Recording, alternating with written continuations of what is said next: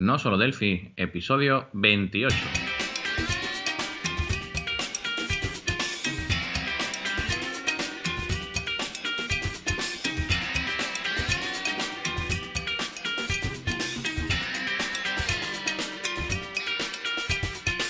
Bienvenidos a nosolodelphi.com, el podcast, el programa donde hablamos entre otras cosas de Delphi. Mi nombre es Johnny Suárez, experto en Delphi y MVP de embarcadero en Colombia. Al otro lado tenemos a Emilio Pérez, formador Delphi y también MVP de embarcadero de España. Hola Emilio, ¿qué tal estás? ¿Qué tal tu semana? Buenas Johnny, ¿qué tal? Pues muy bien, la verdad. Ya estamos eh, a tope, eh, poniéndome un poco al día con, todas mis tareas. He conseguido hacer eh, conseguimos durante esta semana pues hacer el podcast de la semana pasada. Conseguí, conseguí hacer dos podcasts de, mi página web, de emiliopm.com. Poner dos nuevas, dos nuevas clases de los cursos que estoy haciendo en emiliopm.com. Una de, Java y otra, y otra de WordPress. Y bueno, la verdad, poniéndome muy al día porque además eh, tengo las clases, tengo eh, consultorías con clientes, cursos extras que, realizo eh, de manera personal. Es decir, una semana bastante compleja, completa y, y con mucha energía. ¿Y tú, Johnny, qué tal? ¿Qué tal tu, tu semana? Eh, bien, Emilio, ahí eh, haciendo, preparando unos cursos ahí en Abatic del tema de, para, para presentar pues un tema para unos clientes. Eh, y en cuanto a lo personal, pues todavía, todo con el tema del trasteo, que todavía estamos en el tema pues del empacando y, y que la firma del contrato y bueno, papeles para arriba, para abajo, todo ese tema pues. Entonces tendrás muchas cosas en casa, ¿no? Porque el tema del empaquete, nunca se sabe uno lo que tiene hasta que empieza a meter en cajas. Sí, exacto. Y el problema también es que uno empaca y, cuando eh, sucede pues que, no se trastea uno el día que piensa o se traslada el día que piensa, entonces empieza uno a sacar cosas otra vez, a buscar y otra vez y vuelvo a empaque y bueno, en fin. Entonces, todo un, todo un proceso ese, ese tema, ¿no? Sí, eh, por aquí nos pasó igual cuando tuvimos que, que movernos de, de oficina todavía hay cosas que todavía no tenemos sacado de las cajas. Y la verdad que eso es solamente una oficina que, bueno, quieras que no, lo que tenemos son papeles y, poco más, que tampoco es que tengamos mucho, trabajamos todo en el ordenador y nos llevó bastante tiempo. Entonces, imaginar una casa con, con niños y demás tiene que ser un poco horrible, ¿no? Sí, sí, es bastante complicado, sí. Bueno, pues Johnny, ¿qué noticias tenemos en esta semana? Porque veo que hay poquitas. Sí, hay poquitas, pero son mm, importantes. Salió un patch nuevo para RadStudio 10.2.3 eh, para solucionar diversos temas de conexión eh, en módulos Apache para, para Linux, ¿no? Ajá. Entonces está orientado a Linux, ¿no? El problema. exacto, sí, orientado a Linux. De todas maneras, en la página de, de en el blog de Fernando Risato, aparecen varios patches que han salido eh, desde que salió pues eh, RadStudio 10.2.3, los cuales son un patch para del que hablamos también aquí, Android Push, está un patch para EMS o RAD eh, Server, está otro patch eh, para en la ayuda, habían unos contextos que estaban como mal enlazados, entonces pues ahí está el patch bien enlazado. Hay otros para eh, C++. Sí. También hay otro para iOS 11.3, que fue el que hablamos la semana pasada. Y este que venimos a hablar hoy, que es 10.2.3, ¿no? eh, para, para Apache, para Apache de Linux. Sí. Sí. Entonces, el enlace en la, en la entrada para poder que se, que se visualicen, ¿no? Y bueno, ¿qué, qué otra noticia por ahí?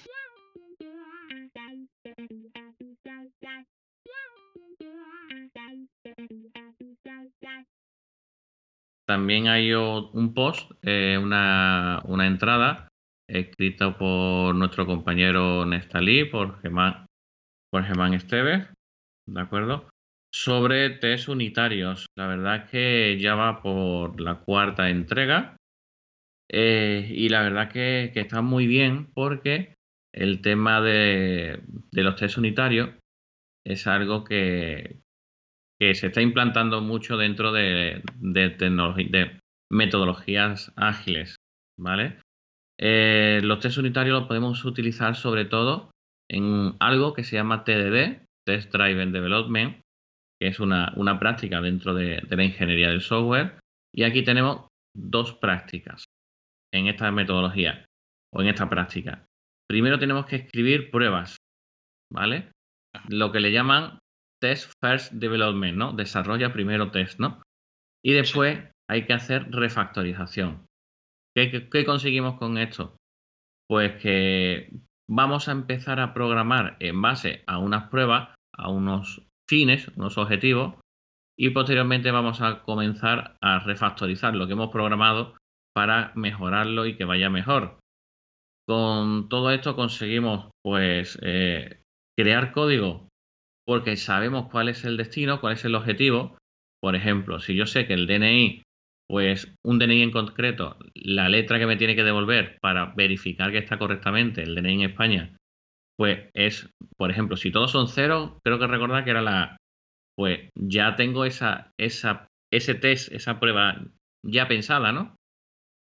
Pues ¿para qué lo voy a hacer de manera manual si yo puedo a través de eh, una herramienta, como en este caso es de, eh, de Unit o de Unit X, que son las que no, nos habla Germán, pues vamos a crearlo ya, esos test, y posteriormente, ¿vale? Voy a crear la programación. Me, comprende, ¿verdad? Entonces voy siempre, voy haciendo mi desarrollo orientándome a, eh, a, pruebas. Creo toda mi batería de pruebas, después programo en, según esa batería de pruebas y la voy incluyendo en mi batería de pruebas, todo ello.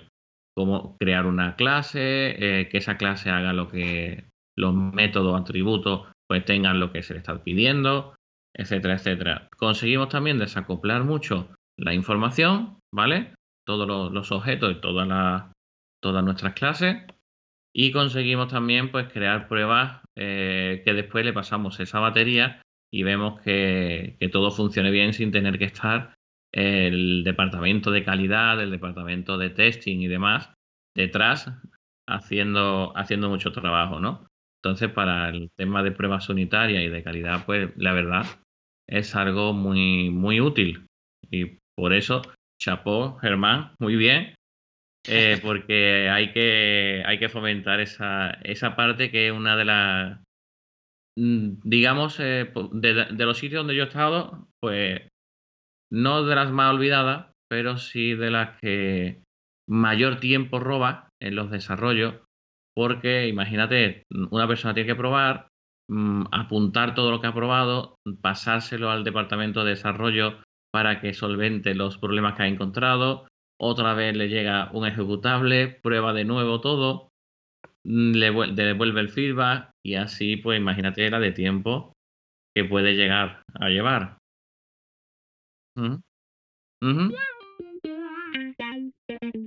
De hecho, hay un software que, que ya los han orientado como a ese departamento de calidad eh, que pues no se deben dejar de, utilizar por, por de pronto trabajar con test unitarios pero pero que al trabajar con test unitarios no solo está como el tema de, de crear como la parte lo dice test, ¿cierto? O pruebas, sino que también lo va llevando a uno automáticamente como a, a programar diferente, a programar bien, ¿no? Pero también es cierto que estas herramientas que, que comentan de, temas de calidad van más enfocados a, ver, a buscar cuellos de botella, a buscar eh, métodos que, por ejemplo, has creado y que no se utilizan, a decirte que estás poniendo muchas líneas en un en una porción, en un método más en línea de, la, de las normales, ¿de acuerdo? Porque, bueno, siempre se recomienda poner un número de líneas por método, porque si no se hace inmantenible, ¿no? Sí. Eh, eh, las herramientas de calidad suelen ir eh, sobre, sobre esa línea. ¿Por qué? Porque meterse en funcionalidad es complejo. ¿Cómo sabes que tienes que devolverme esto y no esto otro? ¿Me comprende? Sí. Entonces, bueno, cambiado de tipados, puede ser que si tienes problemas, etcétera, etcétera, ¿no? Sí.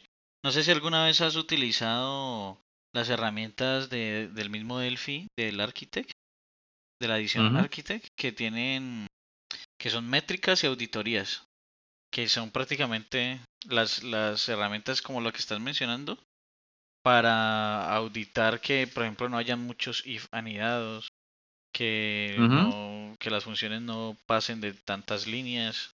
Todo ese tipo de cosas pues están ahí incluidas en el, en el Architect. Eso, eh, eh, a eso me refería exactamente. A esas sí, bueno, existen otras más eh, externas para otros lenguajes de programación también. Y casi todas te llevan a eso. Si alguien conoce alguna herramienta que nos vaya a ayudar mucho o que nos ayude con otro enfoque, pues en, en, el, la mismo, en el mismo programa abajo tenéis para escribir comentarios o para escribirnos a nosotros directamente un formulario de contacto. Una, una u otra forma, pues nos lo decís y lo, y lo escribimos aquí para que todos puedan, puedan verlo. Sí, está por ejemplo el Text Insight, no sé si también por ahí anda. También es una herramienta muy interesante, ¿no? Así es. Así que bueno, si nos ponéis comentarios y demás y otro día hablamos sobre herramientas de testing, pues lo, lo hacemos. Ok, bueno, entonces vamos a la sección del tema de la semana. Esta semana queremos hablar sobre cursos, sobre formación en, Delphi. Tal como ha comentado Johnny, durante esta semana pues nos han pedido realizar una, una formación a, medida, ¿vale? ¿Qué ocurre con esta formación a medida? Pues que tenemos que montar temario, tenemos primero que, crear el temario en sí, las unidades que vamos a hablar, montar todo el temario que tiene, eh, ver que toda la información que hay está, está correcta, etcétera, etcétera. Y después, cuando tenemos ya todo hecho, que nos lleva muchísimo tiempo, pues impartirlo a un alumno, por ejemplo, que es el que no, no, lo estaba pidiendo. Y esto al final lleva mucho tiempo, muchísimas horas, ¿vale? Calculamos que eh, montar cualquier tipo de, curso, por pequeño que sea, nos puede costar en euros, ¿verdad, Johnny? Nos puede costar unos 800 eh, euros, 1000 euros aproximadamente. Solamente montarlo. ¿vale? Por el número de horas, la las personas que, hay, que, estamos detrás. Eh, una persona lo hace, otro lo tiene que revisar y mirar. Ya si pasamos a vídeo, pues más tiempo aún, porque tenemos que grabarlo, editarlo, maquetarlo, subirlo, escribirlo, escribirlo en la web.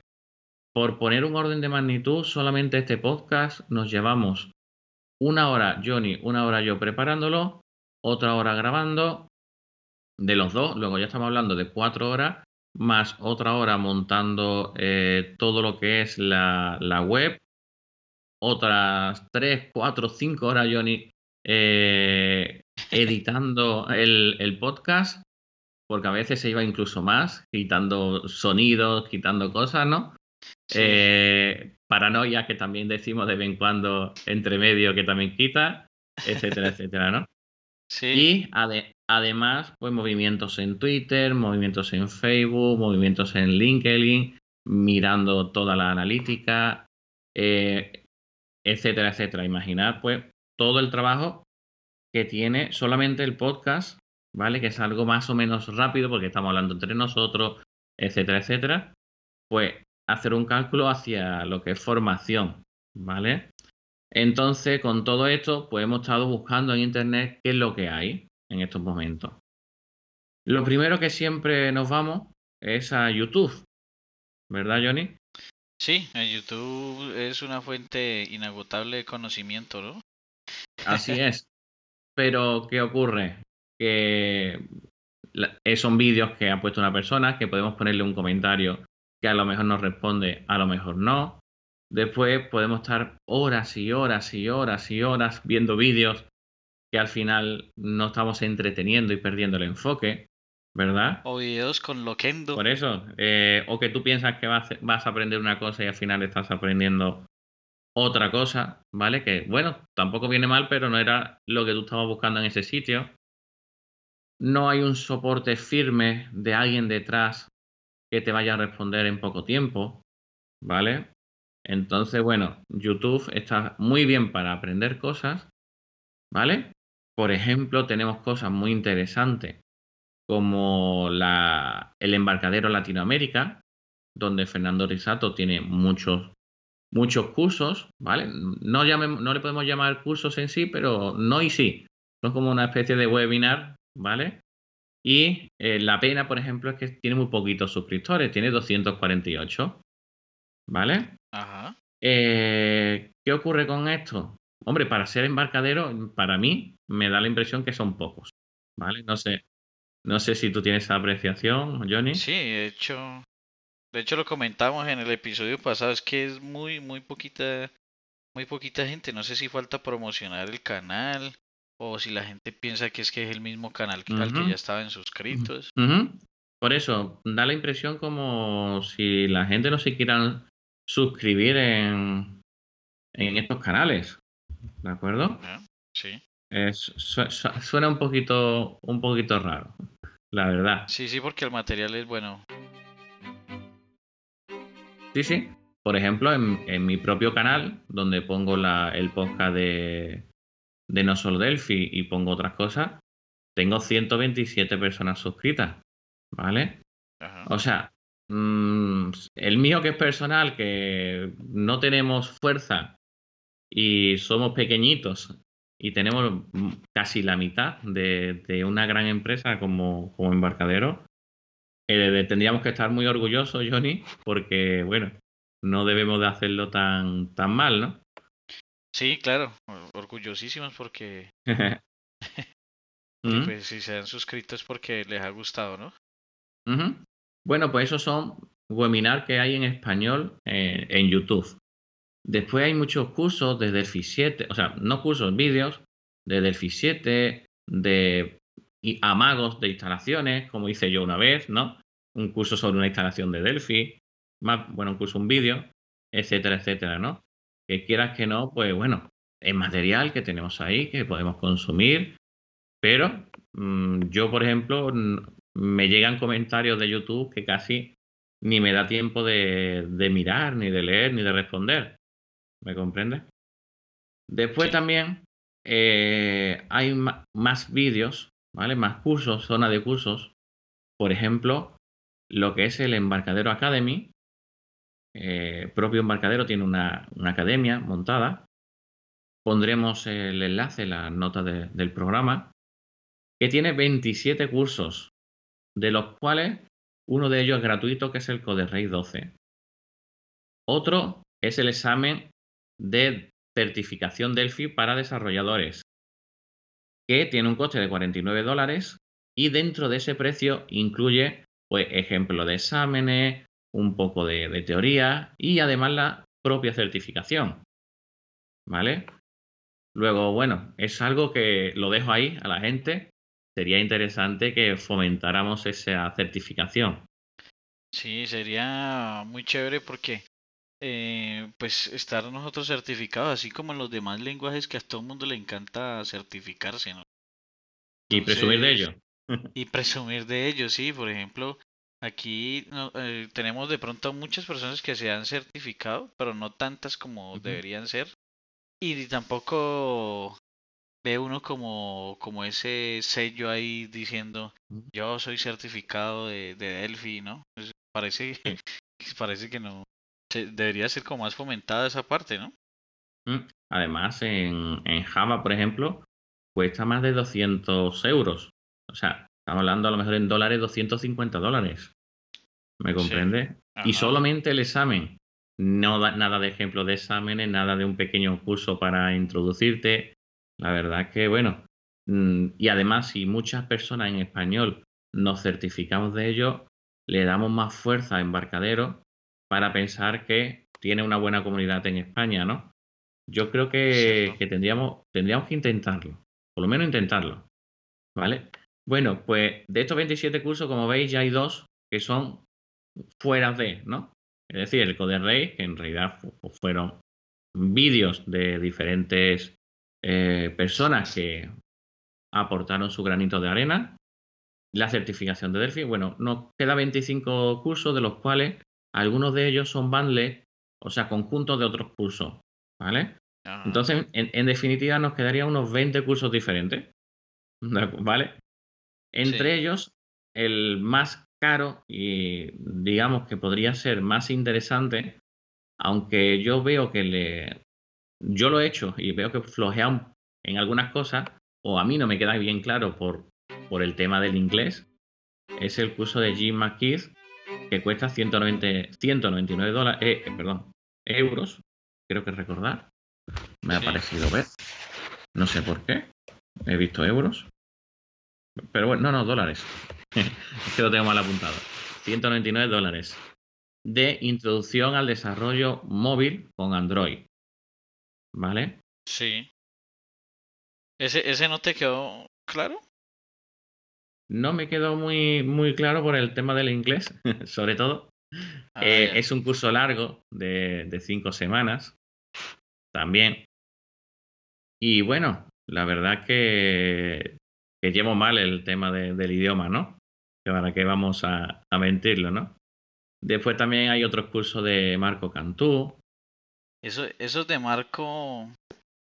E, esos, esos de Marco están también en un bundle, ¿no? Él tiene, por ejemplo, tiene un curso de métodos anónimos, tiene otro curso de interfaces en Delphi y tiene un curso de introducción a genéricos, por ejemplo. Pero también tiene todo eso incluido en un bundle, donde cada uno de los que mencioné ahora cuesta 29 dólares. Pero en el bundle eh, dan 6 cursos, o él, da 6 cursos, eh, a 99 dólares, eh, ahorrándose, según la información que hay ahí, 45%. Sí, sí. O sea, al final, si te pones a, a sumar, pues 199 por aquí, 99 por allá, 29 por, por allá. O sea, te pone una cosita a otra. Es cierto que tienes acceso a los cursos para siempre, pero si yo tengo un problema concreto sobre algo concreto, pues tengo que, el qué hago, ¿no? ¿Qué hago, no? Mm, cojo este curso, cojo este otro, este me va a decir una parte, este otro me va a decir otra. Y además eh, en, un idioma, y además cursos largos, es difícil de segmentar y de, y de encontrar lo que realmente necesitas, ¿no? Exacto. Entonces, bueno, hay, mi escollo ahí es eh, el inglés, en el Delphi Academy. Sí. ¿Qué más, ¿Qué más tenemos? Bueno, pues otro sitio, ese sitio por referencia, y es Udemy. Udemy, pues lugar de por referencia para, para cursos, ¿verdad? muchísima gente pues tienen o eh, han entrado, han hecho algún curso de Udemy, sobre todo por, la, por el marketing tan agresivo que tiene de ponerte cursos súper caros a una oferta súper barata, súper económica, que te queda diciendo, eh, voy a aprovechar porque si no me quedo sin él. Y después te das cuenta de que, bueno, está eso, parece que está de por siempre, etcétera, etcétera, ¿no? Entonces, yo en Udemy he puesto la palabra Delphi y le he dado a buscar. Y me han salido 38 cursos. No está mal. Digo, madre mía, ¿cuántos cursos de Delphi, no? En Udemy. Y después me he llevado la desilusión. ¿Por qué? 18 cursos en portugués. Si para mí se me da mal el inglés, ya el portugués no te digo nada. Aunque, aunque sea mi, mi país vecino y lo tengo muy cerca, por, por desgracia y de manera muy avergonzada, porque la verdad, tener un país vecino y no conocer su, su idioma, pues no está bien, ¿vale? Eh, sería algo que se tendría que fomentar más. Saber, pues, tengo vecinos aquí en eh, portugués y Francia, ¿no? Pues por lo menos saber eso de idioma, ¿no? Pero bueno, tampoco conocemos los propios del, del país. Me encantaría conocer el vasco, me encantaría conocer el catalán, el gallego, todos, el valenciano, no quiero dejarlo, el mallorquín, no, no, se me enfadéis, ¿de acuerdo? Eh, pero mmm, falta, me falta fluidez en los idiomas. eso es el castellano. Vamos a dejarlo ahí, ¿no? Sí. Que no sé si está bien dicho, pero bueno, porque hay mucha gente que dice, no, en castellano no se dice, se dice español porque da igual. Eh, sé el andaluz, me voy a quedar ahí. ¿Vale? Bien. Eh, es que me metió en, en terreno farango, farangoso, ¿no? Como se puede decir. sí, me imagino. Bueno, 18 de portugués, 12 en inglés y en español solo hay dos. ¿Vale? Después hay otros, los otros que quedan pues son alemán y turco. Solo dos en español y los dos de la misma persona, de Daniel Arturo Salinas. De, ya estuvo con nosotros en un evento y eh, la verdad, eh, fíjate la diferencia, Johnny, de los suscriptores de, de, de, de, de Embarcadero Academy, Latam, ¿vale? De Latinoamérica, que tenía 200 y pocos suscriptores, ¿verdad? Sí. Pues en Udemy, em, Daniel tiene 1161 estudiantes inscritos en su curso de Aprenda a instalar Lazarus y Delphi y haz tu primer programa. Fíjate la diferencia, ¿eh? muchísimos. Y este, y este curso es gratuito, ¿vale? Que no es que tenga un coste. será, sí, eh, es, será, que será, hombre? Es decir, o hay mucha gente que habla en inglés y se han apuntado, o hay gente que le han llamado la atención de eso de Lazarus, Delphi, eh, y, quieren aprender, empezar a ver qué significa eso. ¿No? Ah. No sé, no, no sé qué ocurre, ¿no? Si mucha, no sé si mucha gente habrá terminado el curso, a ver si Daniel nos escucha en el podcast, que sé que nos escucha, y nos da unos, algunos datos, ¿no? Porque una cosa son los que se inscriben y otra los que terminan, ¿no? Aún así, tiene buenas valoraciones. También tiene un curso de pago para que tiene una barrera, de, una barrera ¿no? Que es el pago, ¿no? Eh, la gente ya no, para, para apuntarse, se lo tiene que pensar un poco mejor, ¿no? Y ese curso se llama Desarrolla un punto de venta en Delphi y Firebird. Y pero tiene 91 estudiantes inscritos, que no está nada, nada mal. Para, estamos hablando de Delphi. Si vamos a otros lenguajes de programación, pues más conocidos, pues estos, el número de inscritos se dispara muchísimo. Pero por, por desgracia en Delphi hay muy poca gente que se inscriba y pague estos cursos. Preferimos ir a YouTube, aprender todo, lo que sea, y tener todo el tiempo libre del mundo para, para ir mirando, ¿no? Y a pesar de que son económicos, porque realmente es muy económico el curso, ¿no? Sí, sí, 11,99 en ese curso, pero con el descuento que sale ahora mismo, ¿vale? Sí, sí, el descuento que, que, siempre está. Por eso, ¿vale? Y bueno, por terminar un poco el estudio que, he estado haciendo, eh, low cost, ¿vale? Muy, muy, muy económico el estudio que he hecho, porque ha sido muy, muy rápido. Pues eh, tenemos en No Solo Delphi un curso de introducción a programación orientada a objetos, que no está terminado por lo que he dicho antes. El número de horas que nos lleva montar el curso es tan grande que, y como todo era gratuito, pues no hemos podido seguir poniéndolo aún. Que lo tenemos en mente, sí, pero no hemos podido. Tiene 70 visualizaciones. Ahí tenemos 113 miembros, ¿vale? O sea, eh, socios de No Solo Delphi que, pueden acceder para verlo. Y eh, dentro de nuestro podcast tenemos más de 4.000 descargas de los 27 episodios que, que, hemos realizado a día de hoy. Estamos en el 28, pues los 27 anteriores. No son números malos si los comparamos con lo que hay en otros, en, YouTube y demás, ¿vale? porque, bueno, tú mismo has visto el número de suscriptores que hay en Delphi Latinoamérica, ¿verdad? Sí. Entonces, dime. Sí, aunque, por ejemplo, en Puro Delphi, yo tengo, hay 137 suscriptores en el, en el canal que yo tengo en YouTube. Que también es, son bastantes, ¿no? Sí, sí, sí. La verdad que, que, no, está, no está nada mal. Probablemente compartamos varios de ellos, ¿de acuerdo? Sí. Es posible. No, es que tenía que meter mi cuña publicitaria ahí de puro Delphi, por un ladito. bueno, pues lo ponemos en las notas del programa, todo lo que sea todos los que quieran suscribirse también al de Puro Delphi, ¿vale? Y, bueno, en teoría, pues lo que, lo que estamos comentando es, es eso sobre todo, ¿vale? Eh, datos sobre formaciones, sobre cursos que hemos encontrado. ¿Qué hay más? Bueno, buscando en internet pues hemos encontrado cursos eh, antiguos, eh, cursos, por ejemplo, por 350 euros de programación en Delphi, de una, de una web que pone Avanza en tu carrera, que dice que es de infoempleo, pero desconozco ni quién lo da, ni dónde se da, no hay mucha información. También Danisoft, eh, que es el, digamos, el partner de embarcadero aquí en, en España, también saca cursos de Delphi de vez en cuando. Por ejemplo, hemos visto un curso en español que, fue a finales del año pasado por 199 euros y tenía 9 horas a 3 horas cada, cada día. Entonces, como podéis ver, y además, bueno, ese curso se da a través de una plataforma, todo el mundo eh, a la vez eh, recibe ese curso. Eh, bueno, al final, pues ese tipo de formación online, digamos, encorsetada, ¿no?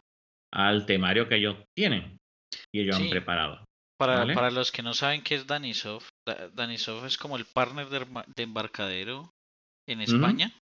Tanto así, que, que parece que, por ejemplo, embarcadero se tiene embarcadero Latinoamérica. Pero eh, en España dejaron que Danisoft, que es el partner, es, eh, se encargara como de ese tema de, de formación y de, y de marketing ahí en, en España, ¿no? Es que en, en, cuanto a extensión, España es muy pequeñita, ¿no? Pero en cuanto a programadores del FI, la verdad es que habemos bastante, ¿eh? Sí, es verdad. no, no somos, no somos tan, tan poco como mucho, como yo pensaba, puedo decirlo también, ¿vale? Entonces, bueno, este es un pequeño resumen de lo que yo he encontrado, ¿vale? Y ahora es cuando necesitamos la ayuda de, todo la, todas las personas, de todos nuestros oyentes, que, sabemos que no son pocos porque lo que he dicho, ¿no? Hemos tenido más de 4.000 descargas del podcast, ¿no? Entonces, eh, quiero hacer una, una llamada, ¿vale? Escuchad, escuchad, ¿no? Escuchad bien. Eh, ¿Os interesa que sigamos poniendo cursos, pero como tiene un coste que nosotros en hacerlo, pues por ejemplo, eh, no quiero decir que, el 100% sea pagado por la, por, la, por la persona. Es decir, yo quiero un curso que me des de FireDuck, por ejemplo, o de FireMonkey, y cuesta, te puedo decir que cuesta un curso entre 1.200 y 1.500 euros que yo te lo imparta, porque son entre 20 y 30 horas, ¿no? Pues en vez de hacer eso, pues unirnos muchas, muchos suscriptores, muchos, muchos oyentes, poner una cuota pequeñita al mes y ir decidiendo según el nivel de cuotas que pongamos, como, no sé, como en el fútbol hay diferentes tipos de socios, ¿no? Algunos con, solo para visualizar, otros que pueden proponer cursos, otros que además nos ayudan a hacer los cursos, no sé, cosas, cosas de ese estilo, ¿no? El ayudarnos es poner el temario que a él más le conviene aprender, ¿no? ¿De acuerdo? No es em, hacer el curso en sí, porque en este caso lo que estamos buscando es montar nuestra plataforma formativa siempre y cuando interesa, interesa a las personas. ¿Eso sería una posibilidad? ¿Eso qué significa? ¿Eso qué significa? Pues poner 15, 20 euros al, mes, que no sé si es una, cantidad muy grande, ¿de acuerdo? Para determinado, determinadas personas, pero aquí en España es mucho menos que un café al día. Y bueno, todo el mundo se toma aquí un café al día, un refresco o, bueno, una, una, una copa de, de coñac, ¿no? Sí. Entonces, Mm, no sé cómo lo veis. Para ello me gustaría que nos pusierais o comentarios o que nos escribáis directamente. Tenéis el formulario, ¿vale? Para escribirnos en cada uno de los podcasts. Entonces, si conseguimos tener, digamos, unas 20, 30 personas interesadas y que además se suscriban, ¿vale? O sea, primero si están interesadas. Si, si están interesadas, pondríamos varios niveles de suscripción. Se los enviaríamos a esas personas solo, ¿vale? Y esas personas entrarían, digamos, en una especie de socios no solo Delphi secreto inicialmente, eh, y entre nosotros haríamos los primeros cursos. Si gustan, no gustan, etcétera. ¿Qué gustan? Pues seguimos adelante. ¿Vale? Piensa que eso sería, normalmente es una suscripción mensual anual. Por ejemplo, te pongo un ejemplo de cómo sería. En Emilio PM he montado uno, un, eh, un sitio con cursos, que es lo que he comentado que estaba haciendo en esta semana. Pues los que se están apuntando en este mes están pagando dos euros. ¿Qué consigo con eso? Pues ver, ver si hay interés eh, y sobre todo probar si funciona en mi plataforma. ¿De acuerdo? Ya sé que funciona, luego el mes que viene, pues lo subiré a 10 euros. En cuanto tenga curso, pues lo subiré a sitios como Open Webinar que cuestan 49 euros al mes. ¿Vale? En no solo DeFi, pues me gustaría que fuerais ustedes los que me dijerais qué precio podéis pagar. Emilio, Johnny, pues yo creo que por cursos de calidad de Android, de Unigui, de FireMonkey, de lo que sea, pues yo pagaría tanto dinero. ¿Vale? 10, 20, 30 euros al mes, lo que sea. Y nosotros haremos, eh, iríamos poniendo aquí cuánto dinero es el que nos entra y cuántos cursos podemos hacer con ese importe. ¿Te parece, Johnny? Sí, me parece bien. No sé, a mí yo tengo alguna, más o menos un temario que creo que fue el que te compartí hace poco. Sí. Eh, no sé si quieres que digamos algunos temas de ahí como para para que se ah, como ejemplo, ¿te parece? Sí, venga, dilo. Está, por ejemplo, hay una parte, o sea, lo, tengo dividido entre en varias partes. Está, por ejemplo, introducción a Delphi, está Delphi en nivel intermedio, avanzado, Delphi para dispositivos móviles, DataSnap con Delphi, eh, REST con Delphi, FireDAC y Delphi, Server, Unigui para Delphi y el uso, hay uno que es especial que es el uso de, de FDM Table eh, login en, en, redes, principales usos de APIs de Android y APIs de iOS. Entonces, por ejemplo, en la introducción a Delphi está eh, lo que es lo, lo, inicial, ¿no? Es cómo se instala Delphi, cómo es el IDE, cómo la administración de proyectos, el, eh, el depurador, cómo se depura, bueno, todo desde el inicio, ¿no?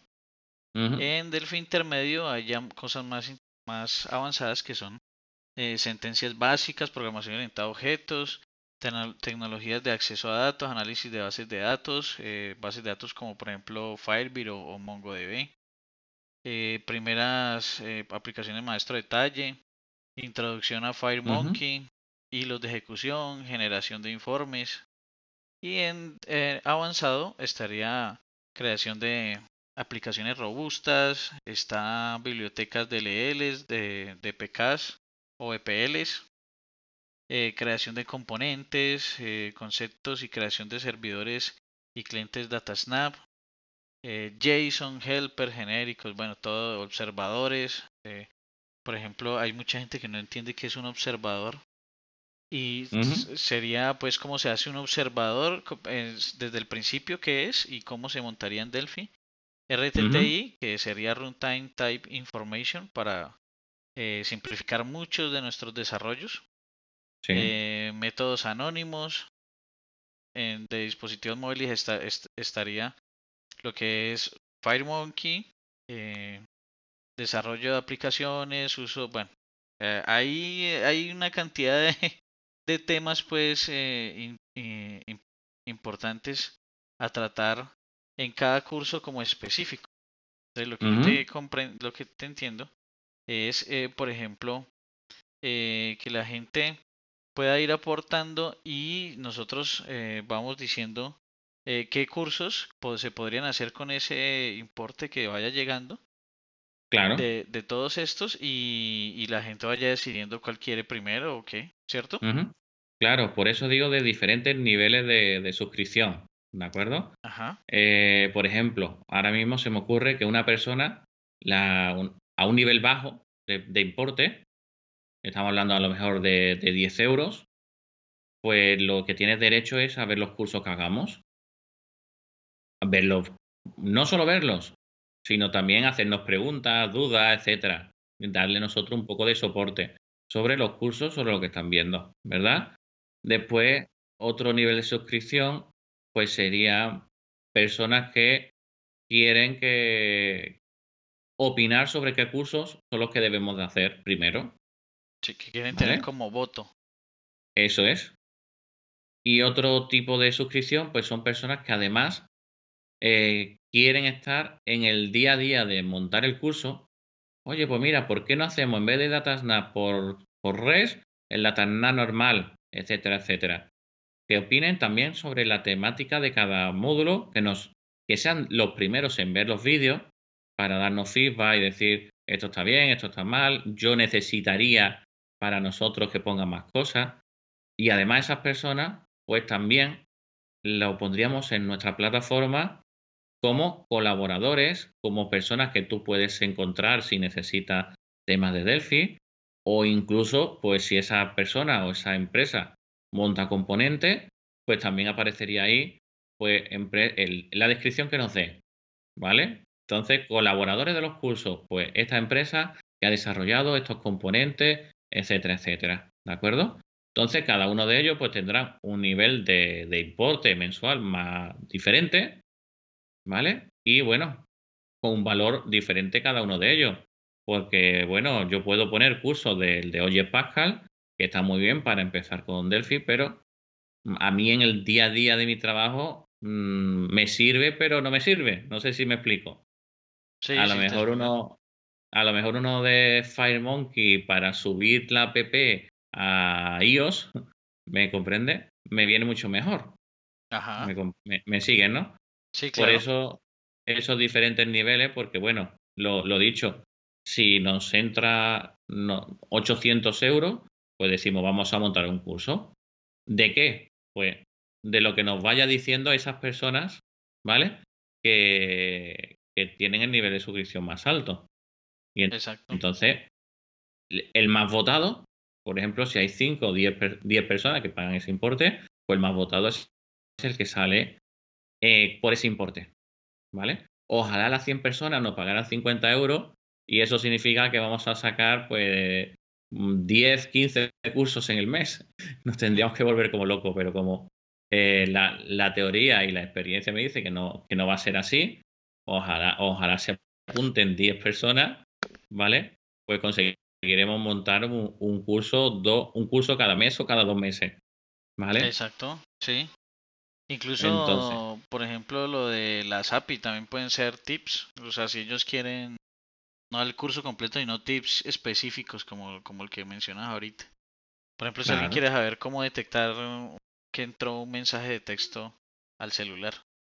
Por ejemplo, uh -huh. ¿cómo hace WhatsApp cuando está verificando el mensaje de texto uh -huh. eh, y se queda esperando, pum, llega el mensaje y, y, de una vez lo detecta, no hay que uh -huh. eh, él no espera pues a que uno escriba el código, sino que él lo detecta de una vez. ¿Cómo suceden Así esas es. cosas? ¿Cómo lograr eso, por ejemplo? Uh -huh. Pues la verdad que sería súper, súper interesante. Entonces, bueno, lo, lo decimos, pone, escribirnos un comentario si estáis interesados. Esa sería la primera fase. La semana que viene diremos si hay persona interesada o no la hay y qué siguientes pasos son los que vamos a hacer. Porque bueno, ahora mismo ha sido hablando entre, entre nosotros directamente en el podcast, como nos estamos enterando John y yo de, de, de estos pensamientos.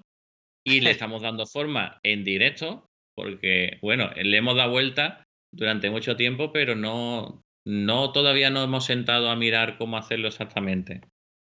Y Exacto, sí, eh, la, bueno, la gente pensará que nosotros de pronto habíamos planeado hablar de esto, pero Aquí le estamos dando forma.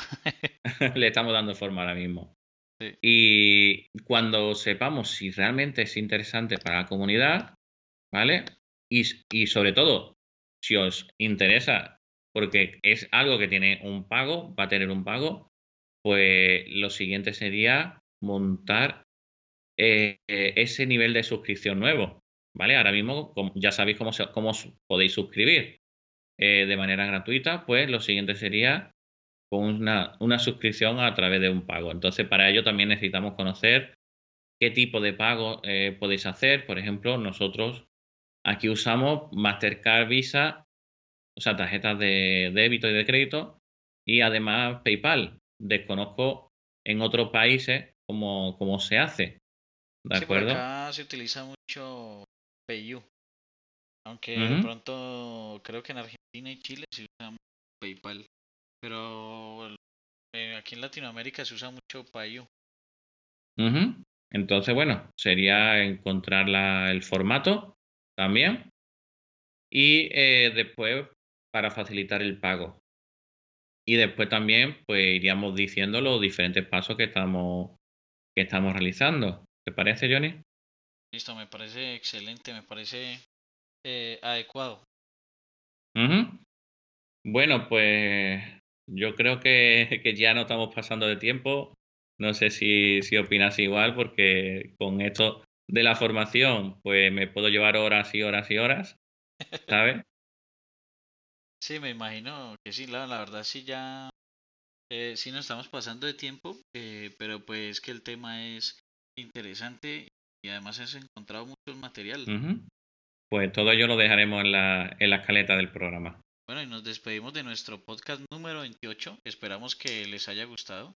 Y ya saben, pongan valoraciones 5 estrellas en iTunes, recomendaciones en iBooks y YouTube que hacen que este podcast sea cada vez más eh, lleno de gente y que cada día seamos más. Muchas gracias por escucharnos y bueno, hasta la semana que viene. Chao.